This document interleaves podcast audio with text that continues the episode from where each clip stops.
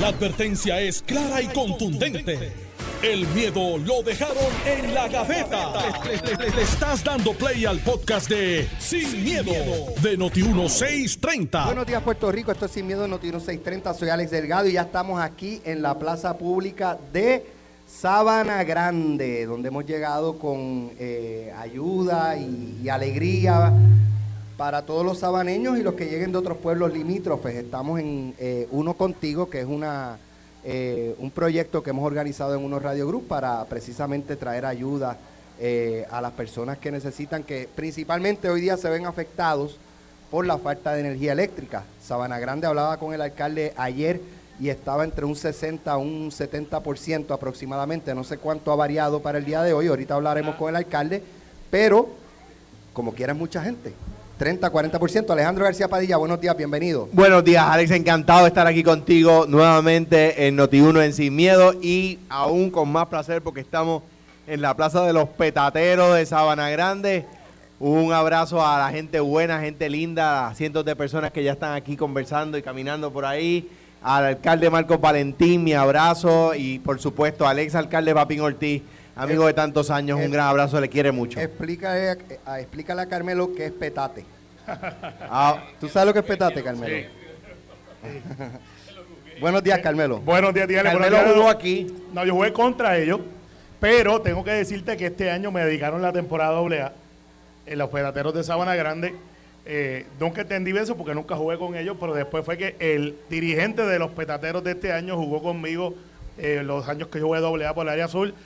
El mejor pan del área azul, para que te ilustre, Alejandro. En el norte está una panadería que llega número uno. Aquí entrando al pueblo, cuando tú entras a mano derecha, está lo que se conoce como el mejor pan del área sur. Está aquí en Sabana Entrando Grande. al pueblo. Entrando al Muy bien. pueblo, después del Parque AA, en la intersección ahí, a mano derecha. Pero Carmelo debería saber lo que es petate, mano. Sí. Tú sabes que a mí me le damos- le preguntamos. es el tejido que se hace con la- las ramitas de la palma. con Es el como una hoja. de la palma. Petate es como una hoja, ¿no? Le- Morales de Fidelity 95.7. Qué- qué Está aquí con nosotros, Amos. Oye, qué orgullo, Estamos, qué orgullo. estamos, ¿cómo estamos? Estamos en vivo. Ahí está. Amos Ah, Morales también está acá con afina- nosotros. Está. Chagui, está Mónica, que Mónica hoy la traímos para acá, para, para el sur de Puerto Rico. Héctor Tito Mato. ¿Está todo el mundo? Está, eh, ¿quién más? Viene por ahí Ferdinand Pérez. Está el departamento de Ferdinand. ventas, parte del departamento de ventas que no están vendiendo, están trabajando, ¿verdad? Están- Eh, porque lo, lo bien que están- se siente cuando está uno contigo. Están ¿ah? trabajando en este proyecto también, así que muy agradecidos de todo el, el equipo de ventas. Oye, Alex, y, y- y para decirte, la, plaza está llena de gente, eh, nos ha recibido muy, muy bien.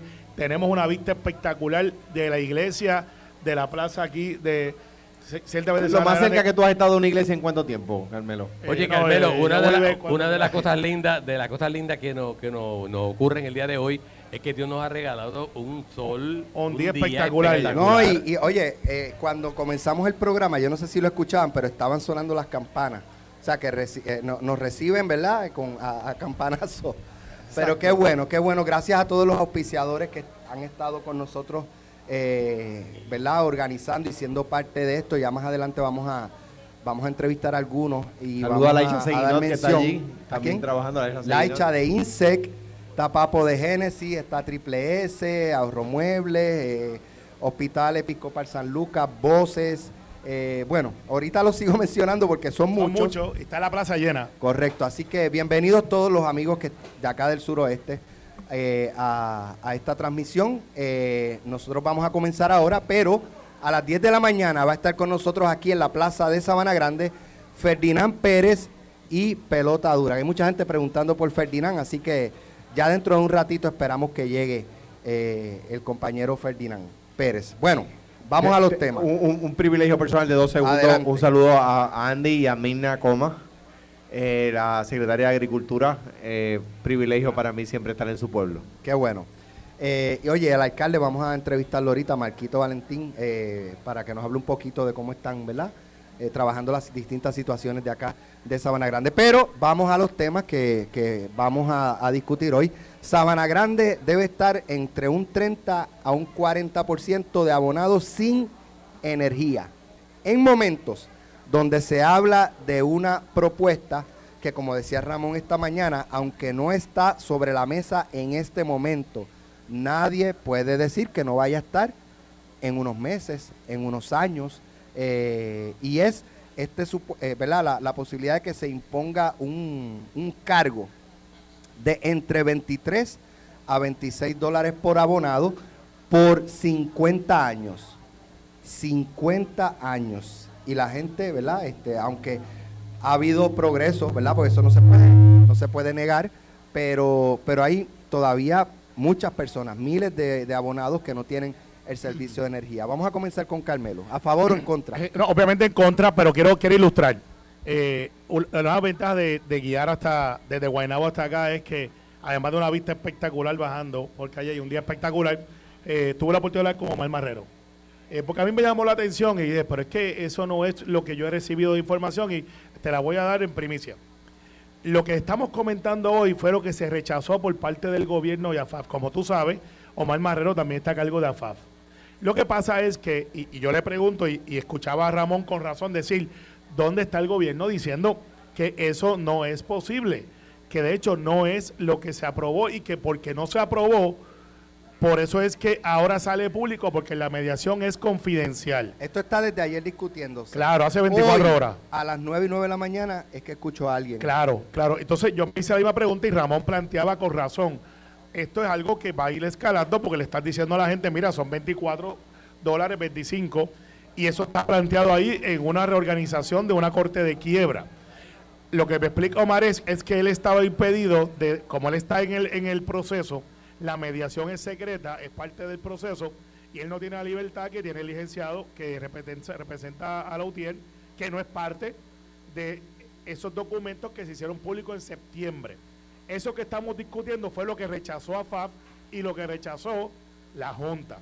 Tengo que decirlo porque para que Alex se sienta bien. Pero se había hablado de que la Junta era No, no, no, la- 23 y los bonistas 26. No, la propuesta que se dio viene de parte de los bonistas, se rechaza y se va entonces a- a- al litigio, que es lo que se va a hacer por parte del gobierno. Así que sí va a haber un litigio.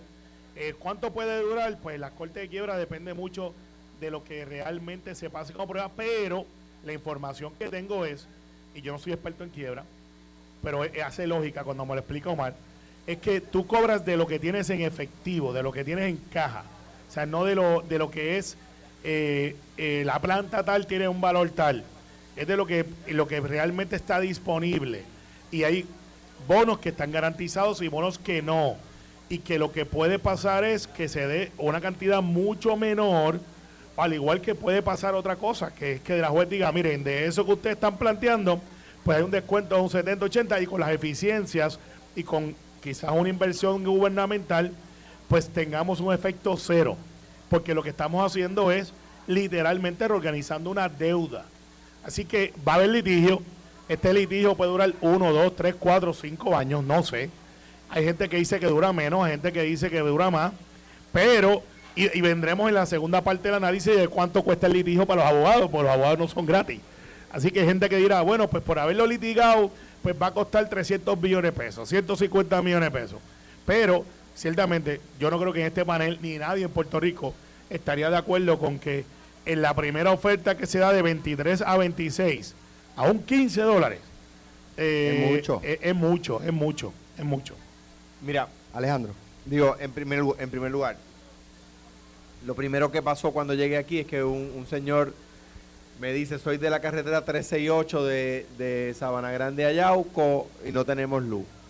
Te decía el alcalde que la mitad del pueblo no tiene luz, la mitad del pueblo de no tiene luz. Ayer en Normando Valentín, personal de Luma decía que faltaban mil abonados para tener 99%. Miren, en Sabana Grande nada más hay más de mil abonados sin luz.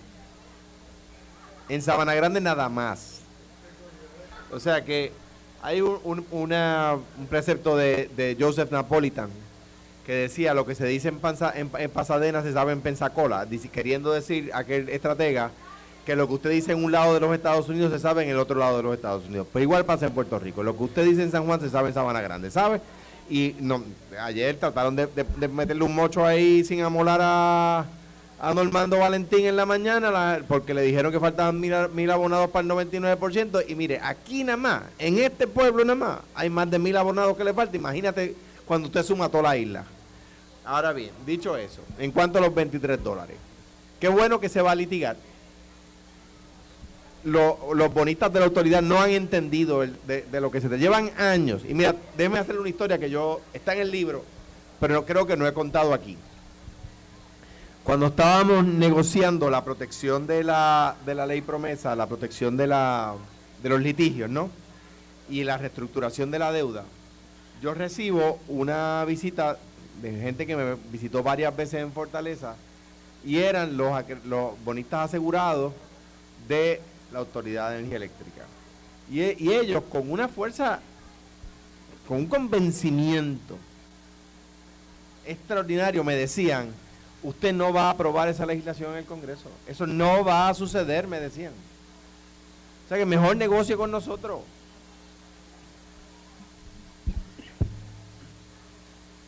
Ellos no han entendido que se aprobó promesa.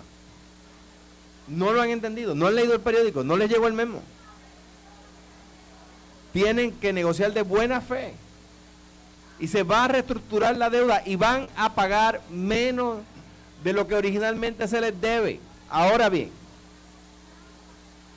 yo quiero ponerlo en perspectiva porque hay veces que se le olvida a gente. Yo oigo políticos a veces por ahí analizar este tema, pero con una vehemencia extraordinaria. ¿ah?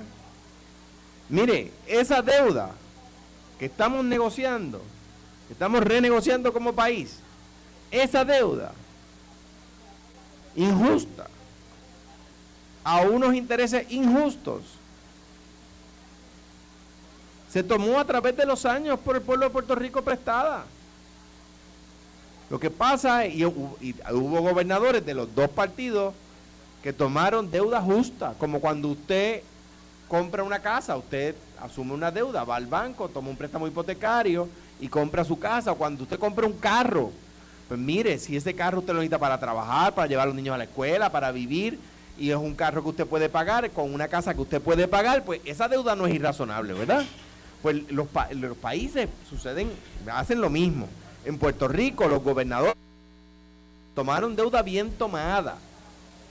Lo que pasa es que de un momento para acá, particularmente desde la, desde la eliminación de la 936, hubo gobiernos que trataron de sustituir la pérdida de ingresos que causaba la eliminación de las 936 con préstamos, la, la pérdida de ingresos que provocaba la generación de riqueza con trabajo de nuestra gente en la fábrica 936, el ingreso que provocaba el sudor de la frente, el buen ingreso, cuando se perdió, se trató de sustituir con préstamos, claro, y el principalmente eso, y en segundo lugar el costo de la tarjeta de salud. Pues esos dos elementos principalmente hicieron que gobiernos de los dos partidos tomaron deuda en exceso de lo razonable. Esa deuda en exceso de lo razonable se tomó ante la ciencia y paciencia, al frente de las narices de Moody's, Standard Poor's y Fitch. Y nadie dijo nada. Ni Moody's, ni Standard Poor's, ni Fitch, ni la prensa, ni los analistas, ni los economistas, ni los analistas, nadie dijo nada. Y de repente hay que reestructurarla porque era demasiada y no se podía pagar. Y ahora las propuestas son las que resumieron Alex y Carmelo. Pues mire, son onerosas las propuestas sobre la mesa. Principalmente por lo siguiente. La cuenta de la autoridad tiene, la autoridad tiene una cuenta escrow. Y ese es el límite de lo necesario. Un centavo más por encima de la cuenta escrow que tiene la autoridad, que la Junta acepte, es un centavo que está de más. Es un centavo que está de más. Y eso hay que reestructurarla, hay que reestructurarla razonablemente para paguemos menos para que paguemos menos de lo que se pactó. Pero 23 dólares es demasiado. Sí, lo- ahora, ahora, Pero mira, mira eh, lo que decía, no sé si fue Ramón o Iván, decían esta mañana, que venía escuchando los de camino, y decían, una reestructuración de deuda es para darle un respiro al deudor, no para asfixiarlo más, Claro. y a- de asfixiar más al pueblo, con cargo, con más cargo. Bueno, eso fue rechazado. Eh, que es lo que bien, estamos pero- discutiendo. Pero, pero la, la mera propuesta, Claro. Es que como dice Alejandro, e- esa misma gente que visitó a Alejandro visitaba la legislatura y cabildeaban su propósito de que no, y yo sé que a Alejandro le tienen que haber hecho estas ofertas magníficas también, como trataron de hacérmela cuando yo estaba en la legislatura en ese momento, que decía, nosotros vamos, ustedes denos un bono nuevo y yo le voy a prestar más y voy entonces a darle dinero que ustedes no tienen, pero a la misma vez me garantizas y terminas pagando menos y decir, ¿cómo es que si yo cojo más, termino pagando menos? Pero más que eso, más que eso.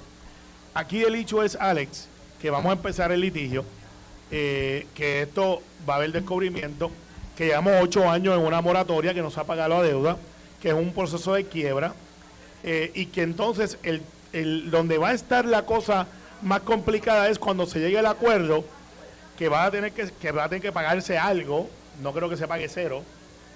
¿Cómo nosotros mitigamos ese costo? ¿Cómo mitigamos ese costo para que no llegue a la factura tuya, Alex, ni a la de Alejandro ni a la mía?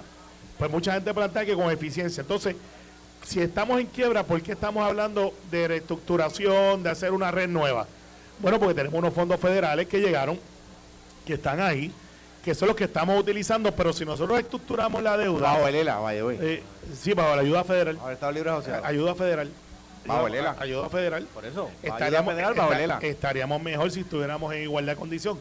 Tendríamos más chavitos, chavitos. Y tendríamos que pagar, tendríamos los mismos chavos y tendríamos que pagar impuestos sobre Eh, ellos. no, no, y tendríamos mucho más. Qué, qué- qué- mucho, qué- qué mucho brillante más. la idea del PNP. No, no, eh, la idea de Ponernos igualdad. a pagar impuestos que no tenemos que pagar. La idea de la igualdad y la humanidad es espectacular de ser iguales. O sea, eh, quiero que sepa, y- para que la gente lo sepa. Le hago así a Alex antes. los, sí, que nos están viendo a través del Facebook Live, Para pueden que lo que lo Alejandro y- y- y la cosa es que lo va a lograr. Pero al final del día, eh, así son. En Sabana Grande, en Coamo, en San Juan, en Guaynabo, en todos lados. Así, al final del día, lo importante es que vamos a tener la capacidad de realmente entrar a una reestructuración y, y desarrollar un sistema como tenemos que desarrollarlo. Así que ahí está, ahí está Bueno. mi dos chavitos, que es mucho mejor que la propuesta de Oye, 23. ya vemos eh, ciudadanos aquí recibiendo ayuda, cajas de agua. Muchos. eh, hay alimentos, se trajo también desayuno, así que los que lleguen aquí a la plaza pública de Sabana Grande, pues van a poder desayunar aquí. Suiza Fruit va a traer jugos, este Atalanta, poner los sándwichitos. Se va a hacer una paella más adelante. Mm. Una paella como para 300 personas. Digo el número porque hay que, ¿verdad? Es hasta, hasta donde Hasta. dé. Hasta Carmelo, donde dé. Carmelo No, tenía llegó, algo no San. Juan. Carmelo tenía en San Juan. Dijiste para ella. Dijo, acabo de cancelar lo que No, no, tengo, tengo sesión, tengo sesión, pero... Un abrazo a Señor. Un gran amigo hace muchos años acá en Sabana Ahora, Grande. 9, de- 9 de enero de 1814, fundación. Mira, Marchani eh, es famoso acá en Sabana Grande, pero se hizo más famoso eh, en la década de los 80 cuando salió en la portada de un disco del Gran Combo que se, se sacó la foto aquí, en Sabana Grande. Así que un abrazo y qué bueno Oye, verte. ¿y alguien Mira, a Carlos Mercader? Él es de aquí. Sí, él es de aquí. Yo espero que llegue aquí. con Yo no sé si está de viaje. ¿Está de viaje? No Es sé. que mucho sabe, ¿ah? Pero mira, eh, oye, otra de las cosas que, que también estamos, eh, ¿verdad? Nuestros colaboradores trajeron es hielo. Y una de las personas que yo llamé primero y me dijo, cuenta con, con unas cuantas bolsas de hielo, trajo un camión de hielo. INSEC, Laicha Seguinos, que es su di- directora ejecutiva, INSEC es el Instituto Socioeconómico Comunitario. Laicha, bienvenida. Y primero que cualquier cosa, muchas gracias por, por decir presente y, y ayudarnos. Sí, ya.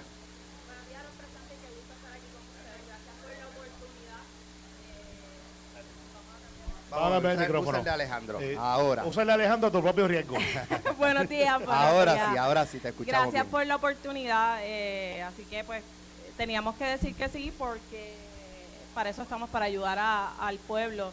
Y estamos aquí canalizando las ayudas, las necesidades que tengan. Si alguien perdió sus muebles o tiene alguna necesidad inmediata, pues aquí con todo el staff que está cerquita de la tarima los podemos con gusto atender. También tenemos un centro de primera respuesta aquí en Rayo Guara, en Sabana Grande, Ah, que bien. cuenta con sus placas solares, su cocina comunitaria. Estamos ofreciendo servicios a la comunidad. Eso es un, un proyecto de nosotros. O sea, eso es algo fijo.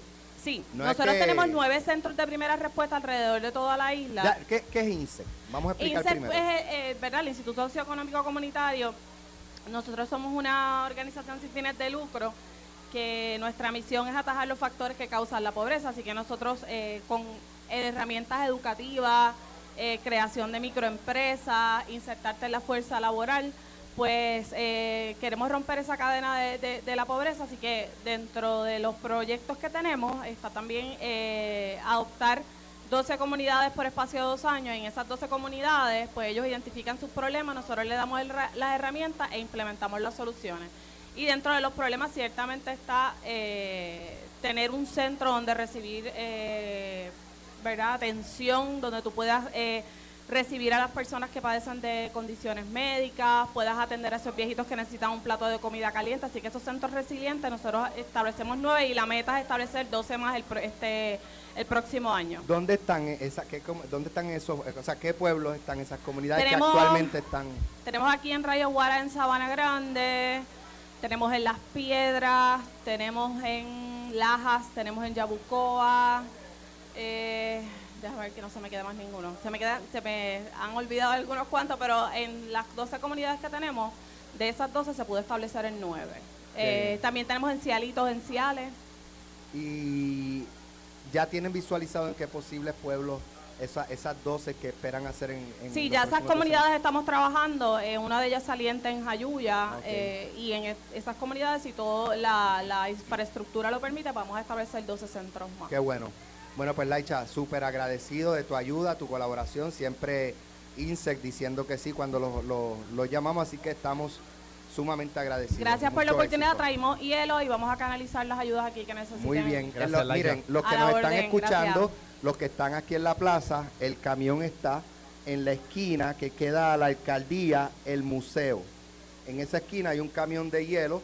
Usted si ya se bajó y está aquí en la plaza, pues puede ir caminando y se, se le va a dar una, una bolsa de hielo. Pero también, también, eh, si usted viene por la carretera principal hacia la plaza, eh, cuando llega a esa misma esquina que está la alcaldía y está el museo, ahí tiene que doblar a la izquierda, ahí se le va a estar despachando en su carro también bolsas de hielo. Así que si usted pues no tiene la eh, verdad este oportunidad de bajarse, pues sepa que usted pasa por ahí, se le va a dar eh, su bolsita de hielo. Correcto. Mira, por, por ahí llegó Ramoncito Ruiz. el senador, sí. Pero, eh, pero mírate esto, esto, esto hay que leerlo. Este es uno de los fundadores de Gold Star Music. Cholongo. Estás en mi pueblo, estás en el mate que sabes. Estoy volando desde París, ¿sabes? Que nos está escuchando desde el Sí, avión. pues, le, le envié el link y dice de la transmisión de y- Facebook. Y, le dije, Panadería Marchani, donde Ajá. trabajé de octava y me envía la foto de él en el avión. Así que, ¿qué hace Cholongo escuchándonos desde Francia A para acá? 35, 36 mil pies de altura. Muy bien. Así que- Está su hermana por ahí, ya la saludamos también. Así que ya tú sabes, ah, nos escuchan hasta de París para acá. Eso es así. Saludos, Cholongo. Mira, déjame. ha llegado tan alto. Por lo menos Eso, somos la eso más es así. Eso es así, Alejandro. Muy buena, muy buena comparación. Mira, eh, parte de, la, de las organizaciones que están aquí con nosotros está el Hospital Episcopal San Lucas, que al pie de las escaleras de la iglesia tienen un, un- una, como una motor coach y ahí están dando Una clínica rodante. clínicas de salud. Ahí le hacen sus pruebitas, este, de diabetes, de, de- ¿verdad? Distintas pruebas. Me dicen que la- la- la- la- las personas que toman la, que, que toman la sangre ahí que tienen una mano santa que uno ni se entera. De verdad. Me- sí, mano. Yo doné hace como dos semanas, así que no, no, no puedo donar. A- Pero a, mí me lo cuentan. está, eh, vamos a llevar a eh, Carmelo a vacunarse allí en, en, en la guagua de voces que están vacunando también influenza y COVID. Así que la influenza me hace falta. Fíjate, todo el mundo está pensando en el COVID, la influenza. Tú eres una mala influenza. Eh, eh, pues sí, por eso me tengo que vacunar para, porque como tú estás conmigo todos los días, entonces, pero yo que le tengo terror a las agujas, tengo que decirte, eh, hace falta. Al igual que me vacuné para el COVID, eh, la influenza es necesario, Mira. es gratis. Es Triple gratis. S. También está Triple S. Fundación Triple S trajo las carpas, Suiza. trajo este agua, compra, eh, Suiza Fruit trajo eh, refrigerio Ralphie. para Ralphie, gracias a. Sí, caballo. Está Ahorro Muebles que trajo mue- eh, matres, Lo vi. Ahorro Muebles, eh, está también eh, Ballester Hermano, está aquí con nosotros, César Castillo, Claro también nos está dando la mano. la Universidad del Sagrado Corazón también, Motor Solar. Ámbar, Genesis Solar, Campo Verde, que trajeron este smoothie, lo- las batidas y trajeron sándwichitos para desayunar. Eh, la gente de Econo, que pusieron los, todos los materiales para hacer una paella para 300 personas. O sea, las primeras 300, acá me huele ya. Sí, ya está empezando. Ya Se- Carmelo canceló la y- sesión, y- no- y- no y- va. Le dijeron eso a Iván y Iván viene desde allá para acá. Eh, ¿Quién más estaba? Y este Lifelink también está con nosotros. Los ma- eh, Marine Corps también trajeron como 2.000 paquetes de, de alimentos, de estos que, que son que no requieren eh, refrigeración ni, ni estufa ni nada, o sea que se, se preparan al momento. Eh, así que son parte de los que están aquí con, con nosotros en el día de hoy. Propet también trajeron eh, alimentos para mascotas, que eso es bien importante también. Así que estamos súper agradecidos de todos nuestros auspiciadores. Vamos a hacer una pausa. ¿Quién? Sí, sí, vamos a la pausa ahora. Vamos a una pausa y regresamos en breve aquí en Sin Miedo. Estás escuchando el podcast de Sin, miedo, de Noti1630. El Noticiero 630 Sin Miedo desde la Plaza Pública de Sabana Grande. Sigue llegando el público, ya están desayunando. eh, así que gracias a todos los colaboradores que están aquí con nosotros. Bueno, Llegó Ferdinand Pérez, está por ahí. vimos un helicóptero primero. Y de momento apareció Y Ferdinand. como a los cinco minutos entra Ferdinand aquí a la plaza. Así que ya el compañero Ferdinand Pérez está por ahí para jugar pelota dura a las 10 de la mañana. Muy bien. Bueno, eh, Partido Popular. eh, ahí, ¿verdad? La noticia de la salida del secretario general Ramón Luis Cruzburgo. Y dice el presidente del Senado, yo no lo saqué, él se fue y esto ya lo habíamos coordinado, eh, pero pues sigue el, ¿verdad? La, con insistencia el rumor de que lo sacaron de su puesto. Alejandro, La información que, que yo tengo y que he compartido públicamente. la de Carmelo es otra. no, es que- Obviamente. es que Carmelo ayer estuvo de acuerdo conmigo. O sea que yo quiero ver qué, qué va a decir hoy. Las noticias cambian. Este, mira, lo- los legisladores de distrito, y Carmelo lo, lo vive en carne propia, pero particularmente los que son de distritos de, lejos del área metropolitana, como es Ramón Luis Cruz Burgo, que es un extraordinario legislador, un muchacho joven, eh, eh, muy inteligente, muy trabajador, eh, pueden ayudar desde la Secretaría de los Partidos hasta que se va acercando los ciclos electorales, porque la Secretaría los saca de sus distritos. Entonces, decía yo el ejemplo ayer y Carme- Carmelo coincida conmigo, es que acercándose los ciclos electorales, pues por ejemplo, eh, to- eh, to- Toa Baja, Toa Alta, Cataño, Bayamón y Guaynabo, ¿verdad? Así es. De repente sale mañana en el periódico que Carmelo está en una reunión atendiendo un problema en Sabana Grande, del- de, de- de una reunión del, del- del PNP o, o en, Aquí no hay PNP, yo creo, pero en, en- mucho, en hay un pueblo mucho. donde haya. Me ha recibido muy en bien. un, en un pueblo donde haya. Pues, entonces, ¿qué pasa? Y, y ese día había una reunión en un barrio de Toa Baja, del PNP, o en un barrio de Cataño, en un barrio de Guaynabo, y la gente del barrio de su distrito va a decir, pero si lo invitábamos y no podía, porque ¿qué hace fuera de su distrito? eh?". Entonces, ¿qué pasa? Los legisladores de distrito, tú lo ves históricamente, no son los secretarios del partido, de los partidos, en los ciclos electorales. Y em, era natural, ¿verdad? Claro, Ramón había sufrido el que le habían quitado la- las portavocías y el presupuesto. Y eso, de nuevo, eh, pues, pues, le- es algo que él tiene que considerar también porque no ayuda a que él eh, eh, pueda atender mejor su distrito. Eh, yo creo que es una movida natural, es una movida que se esperaba. Además, otro, otro punto es que los legisladores de distrito, los secretarios de, de partidos tienen que tomar decisiones que pisan callo. ¿Verdad? Todas las controversias que se forman, el, el secretario se va a decantar de un lado o del otro. Por lo tanto, se va a enojar el otro lado. ¿ves? Y en ese sentido, crea más, eh, que- crea menos amigos que amigos.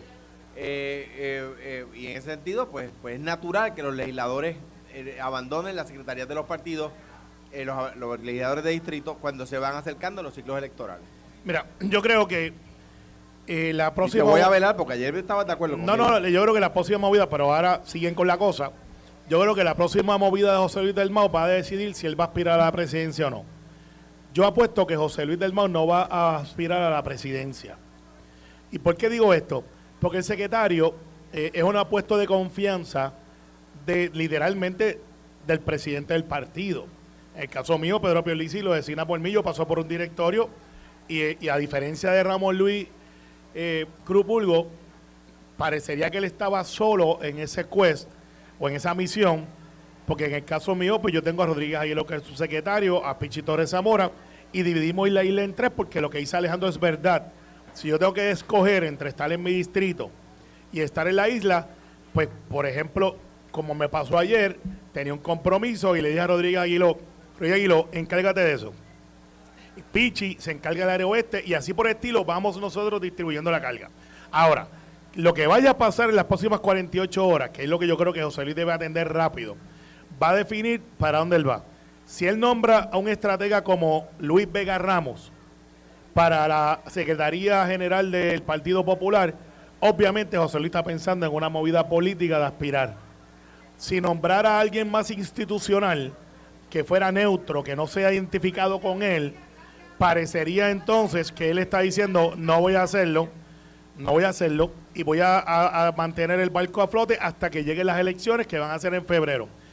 Yo pondría a Ramosito Ruiz, que está por ahí, de secretario general eh, del Partido Popular, porque todo el mundo lo quiere y es alguien que lleva mucho tiempo. Cuidado, Ramoncito, que Sí. Carmelo está, está legislando votos aquí, está negociando votos para pero, alguna medida. Pero, pero, ra- eh, el caso de José Luis, de José Luis, un saludo al compañero senador, que él sabe que la estima es mutua. En el caso de José Luis, si trae a un Ferdinand Mercado, que no creo que lo haga, si trae un Colbert, eso es guerra. Eso es guerra, eso es ustedes contra mí. No creo que lo vaya a hacer porque ya lo tiene en la, en la Convención Estatal de Elecciones. Así que la próxima vida de José Luis va a definir para dónde él va. Ciertamente Jesús Manuel va de camino.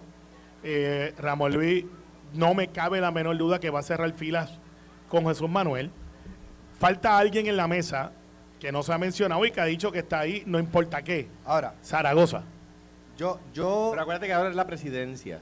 Es que el que vaya a aspirar tiene con la presidencia ahora, Alejandro. Pero miren, miren cómo yo lo veo y ustedes me dicen si están en acuerdo o en desacuerdo.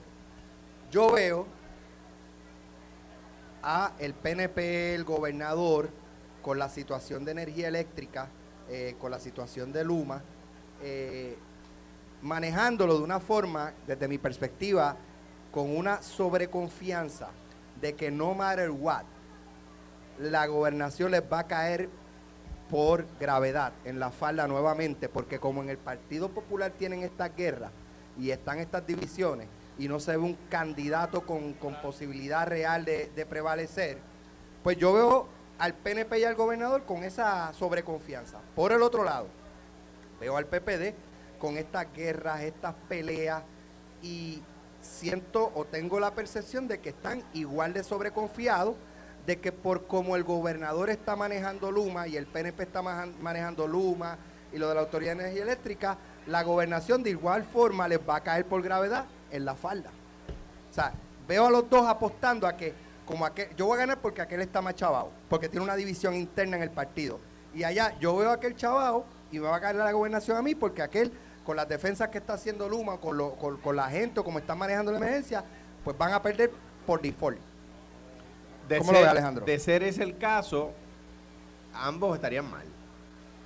¿Y, y por, por qué lo digo? Bueno, en primer lugar, en, eh, una persona que ganó con, o sea, un partido que ganó con el 32% de los votos no puede confiarse bajo ningún escenario. Mira, aquí no, eh, es que nos acaba de llegar el agente 001 Pava. Eh, Toñito Cruz, a quien yo conozco muy bien. Ave María. Eh, ah, no- no puedo anticipar No, sol- no solamente eh, que tú lo conoces muy bien, además es un amigo personal. No puedo anticipar La gente qué dijo 001 Pava. Dale. Y Toñito Cruz, que ustedes saben, fue comisionado electoral del Partido Popular, alcalde de Ceiba. Si, si Eh, Carmelo lo está elevando tanto, eh, por- por- a- a- a- algo- En algún momento de mi vida privada fui abogado de él. Así que antes de. ah, por eso tienes récord. Eh, Exacto. Por eso y no, no perdimos ni una. Los líderes del Partido Popular que han mostrado preocupación sobre las verdaderas motivaciones para la salida del secretario general tienen sobradas razones para ello. Las explicaciones públicas reflejan desconocimiento del reglamento interno, lo que no aborda a la claridad de este asunto. Boom, chicken nuggets. El, el boom chicken nugget lo puse yo. Bueno, Este- mira, pues, pues volviendo al tema, el, el, o volviendo a mi análisis, El, el PNP ganó con el 32%. Si, de- si eso le permite a alguien confiarse, me parece a mí una- un, un absurdo, ¿no? Además de eso, tienen que entender lo siguiente. Ganaron con el 32% de los votos y no estaba corriendo el incumbente porque el gobernador Pierluisi no era incumbente. Por lo tanto, tenía una ventaja sobre el incumbente porque no tiene los negativos del incumbente, ¿verdad? Sea, en ese sentido, eh, hay que ahí aclarar lo siguiente, a favor de la posición de Alex. Si el PNP se confía, habiendo sacado 32%, cuando el candidato no era el incumbente, pues tienen dos en contra. Ahora vamos al Partido Popular. El Partido Popular sacó 31% después de que el PNP tuvo un, un desastroso. Desastroso en el manejo de María, desastroso por la renuncia del gobernador, desastroso Los por terremotos. la, los, ter- los, terre- los terremotos, la- COVID, la- las pruebas COVID, fatula. la prueba, el, el Te- te tema de la homofobia y la xenofobia, todo ese tipo de cosas, ¿verdad? O sea, que, que el, y el partido, y con todo y eso sacó 31%. O sea, que si el Partido Popular bajo alguna circunstancia se confía, pues de nuevo estarían igual de locos que en el PNP. Mira, Eh, eh, eh, le paso el, el, el, el bato a Carmelo ahora. Me parece a mí que la confianza del PNP está en que ellos creen que Luma no los va a hacer quedar mal si le renuevan el contrato el, el 30 de noviembre. Esa defe- o sea, sabemos que el PNP va a renovarle el contrato a Luma porque la defensa brutal que están haciendo cada vez que se le pregunta a alguien del PNP en cualquier medio sobre el tema, pues no es para después quitarle la alfombra bajo los pies, porque si son tan buenos, porque no le renovaron el contrato? Entonces, ellos lo que apuestan es a que esto va a mejorar. Y están confi- el- el- lo que ellos no se han dado cuenta es que la empresa privada está para hacer ganancias, no para, no para hacer quedar bien a los partidos. Y en ese sentido, Luma va a buscar tener sus chavitos, no va a buscar hacer quedar bien al gobernador. Si le renuevan el contrato, pues ya no, de- no, no tienen ningún tipo de necesidad.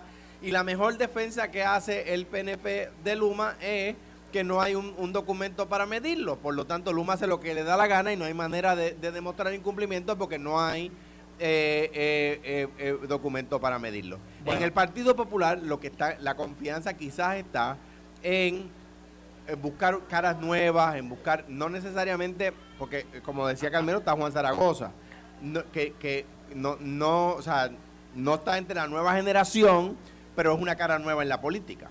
O sea, en buscar caras nuevas con, con, con acercamientos nuevos a la política. Cara nueva no es juventud. Y no Claro, necesariamente pero- pero mira- juventud. Y ahí, y ahí, eso lo que necesitamos son ideas nuevas, acercamientos nuevos. Y esos candidatos lo que tienen que buscar son esas ideas y esos acercamientos para tener opciones de triunfo. si alguien tenía duda que Alejandro iba a endosar a Jesús Manuel, eh, no tengan duda. Eso está ahí escrito. Acabo de incluir a Juan. Sí, pero es por el Equal Opportunity, para que no digan que estás No, discriminando no, no, por edad. Pero, eh, mira, eh, oye, está bien, este Jesús Manuel es una criatura que vio a crecer a Alejandro y ayudó al desarrollo de Alejandro. El hecho, y, y voy a, a rebatir algo que ustedes dijeron ahorita. A pesar de todas esas cosas que ustedes dicen, que mal manejo que ustedes dicen, que, que el huracán, Pero tú no estás de que lo otro. No, no. El pueblo de Puerto Rico pudo distinguir que dentro de las opciones disponibles, la mejor opción era el PNP.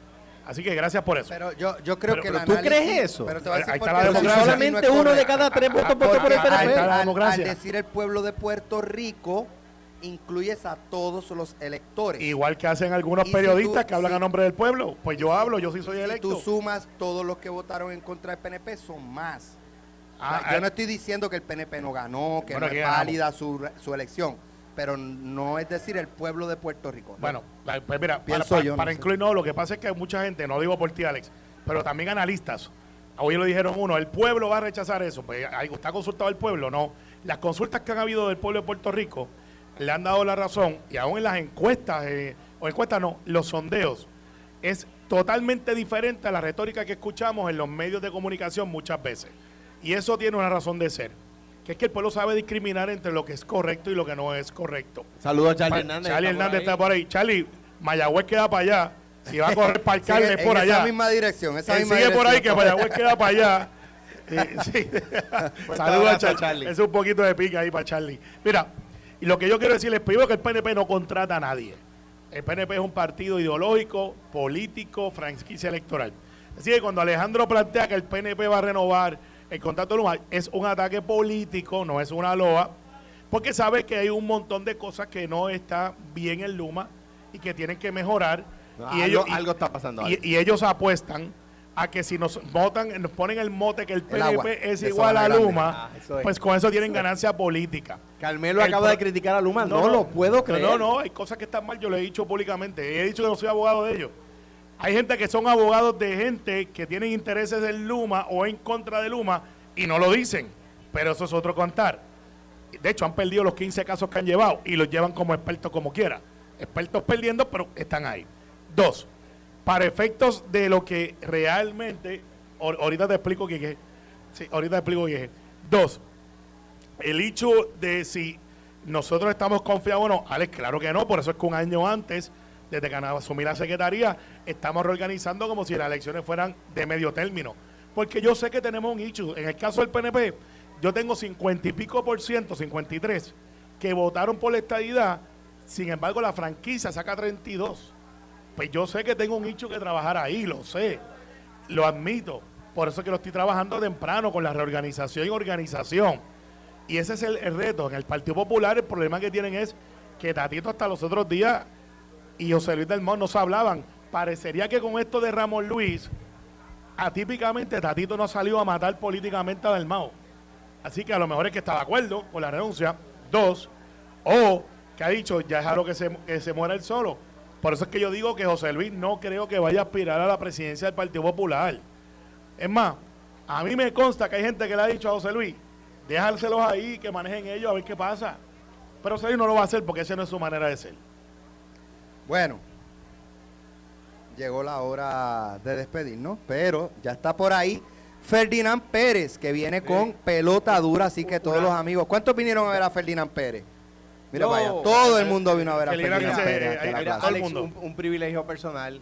eh, eh, un saludo fraternal, un abrazo y mi agradecimiento histórico a Presby Santiago de aquí, de Sabana Grande y a su familia. A Fernando Torres Ramírez, Oh, profesor ex, mío. ex secretario también, profesor de Carmelo. En la eh, Católica. De aquí de, de aquí de, de Sabana Pero Grande. todos son populares. Es Es obvio. privilegio personal. Mira, no por ahí está En la Sabana senadora. Grande No hay todo el pipiolo, mundo- en no hay Sabana Grande todo el mundo es popular. No, no todo el mundo. No todo, el mundo, pero, Mucha- eh, mira, eh, por ahí está Marieli, la senadora también, que está por ahí. Ah, está, Marieli. y, eh, Bueno, Ma- no, Marieli- tanto oye. Marieli como Ramón son los senadores del distrito de Ponce, que Sabana Grande bromeando, pero les agradecemos también que hayan llegado hasta acá, ¿verdad? Este, a, los- a, los- a los líderes. Eh, el alcalde ahorita va a estar con Ferdinand Pérez Marco para un ratito. Mira, me voy a tirar, me voy a que- tirar un Norma Bulgo, pero yo creo que con más. eh, que sabe que ella decía cuántos había en las actividades. Y un saludo a Norma que siempre nos escucha. Sin duda alguna, aquí hay sobre 400 personas. No, estoy diciendo. Y siguen llegando. y siguen Sí, llegando. sí, sí. Hay sobre 400 personas aquí. Miren, para los que ya eh, el hielo está corriendo. Ya se, eh, uno de los camiones, pues traemos dos camiones de hielo. Eh, ya uno de ellos está repartiendo hielo. Los que están aquí en la plaza pueden pasar por aquí, por la esquina detrás de la tarima. Ahí está el camión eh, congelador repartiendo hielo. Ya están de su, ya a mí me huele aquí a paella. uno está con Sabana Grande, sin duda. Uno, está con el país. Eso uno así. está contigo. Sí, uno contigo, un proyecto de Uno Radio Group. eh, todas nuestras estaciones, Noti 1630, Sal Soul 99.1 FM, Fidelity 95.7, eh, Hot 102 y Radio Tiempo eh, en Caguas. Ya está por ahí también Amos Amos Morales, Morales de leyenda. 95.7. Gracias, mira, Un saludo a Nalmito que está por allí. ese es Joselito. A Joselito. Ese Está, Joselito. está en el pueblo de él, quiero que sepa. Yo lo sé, yo lo sé. Yo pero vacilo cada vez uno de los ayudantes de nuestro, de nuestros compañeros de trabajo en el Senado. A Joselito, Joselito, atiende el juego, no coja un bolazo. Así que nada. Mira, vamos a agradecer a INSEC, Instituto Socioeconómico Comunitario, a su directora ejecutiva, Laicha Seguinot. Muchas gracias por la ayuda. También agradecemos a Ralphie y a los amigos de Suiza Fruit. Eh, también a Genesis Solar. Papo está por ahí. Eh, está Papo Morales. Está Campo Verde, que trajo desayuno para los amigos sabaneños. Está también Grupo Triple S que nos trajo las carpas, también trajeron agua, eh, alimentos para, para los ciudadanos que lleguen aquí a la plaza. Está Voces de Puerto Rico que las vacunas son de COVID. Ahorita dije que eran de influenza, pero no. Son de COVID. Hay Moderna, hay Pfizer. eh, y hay otra, todas. hay otra Y están poniendo refuerzos también. Así que los amigos de Voces están aquí. Eh, hospital Episcopal San Lucas, que trajeron un camión, un mini hospital ahí para dar clínicas de salud. También Ballester Hermanos, que nos trajo también eh, productos higiénicos para los amigos que están aquí en Sabana Grande. Lifelink, que está aquí al ladito de nosotros. Gracias, Marta Michel, por estar aquí. Eh, los Marine Corps, que trajeron como 2.000 paquetes de, de alimentos, correcto, esos que se preparan rápidamente. César Castillo, Claro, eh, Sagrado Corazón, Econo y a los amigos de Motorámbar que también trajeron compras. Así que Propet también trajeron este alimentos para mascotas. Así que muy agradecido a todos nuestros auspiciadores. Esto ha sido un éxito. Gracias al, Sin duda alguna lo es. al pueblo de Sabana Grande. No quiero, no puedo dejar de fuera los agradecimientos al alcalde, a Marquitos, al municipio de Sabana Grande, a Marchani, eh, Franch Bell, todo, a Prieto, todo su equipo de trabajo que desde la semana pasada han estado aquí dándonos la mano y coordinando eh, todo este evento para que fuera un éxito como ya lo es. Así que Sí, un muchas que gracias a todos. Nos vemos mañana. Nos vemos mañana. Esto fue, el podcast de Sin, miedo, de Noti1630. Dale play a tu podcast favorito a través de Apple Podcasts, Spotify, Google Podcasts, Stitcher y notiuno.com.